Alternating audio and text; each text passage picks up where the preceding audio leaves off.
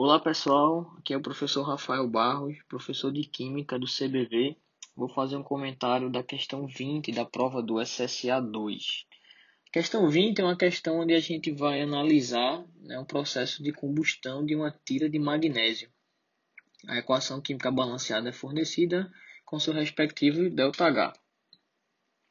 É, no item 1, ele fala que a reação libera energia, portanto exotérmica. De fato está correto, uma vez que o ΔH da reação é negativo, né, evidenciando sim que a reação é exotérmica. No item 2, ele pede para ele fala que a quantidade de energia liberada em 4 gramas da fita é de 90,5.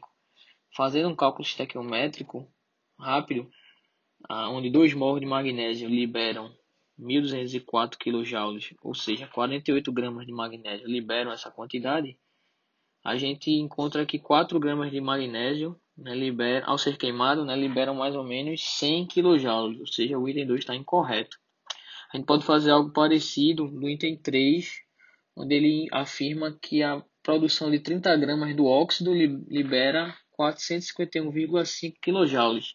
De fato, se nós fizermos o cálculozinho estequiométrico, é semelhante ao item 2, nós encontramos um valor exato de 451,5 kJ, o que torna o item correto também.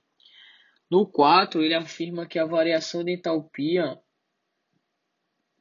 faz com que a reação né, seja interpretada como não espontânea. Na verdade, variações de entalpia não podem ser usadas isoladamente para avaliar a espontaneidade das reações. A gente sabe que a gente deve utilizar um, combinar né, variação de entalpia com variação de entropia para definir a espontaneidade de uma reação. Mas além disso, a gente poderia lembrar que processos de queima de combustão eles são sempre espontâneos. Ou seja, essa alternativa também está incorreta, o que nos leva a um gabarito para essa questão na letra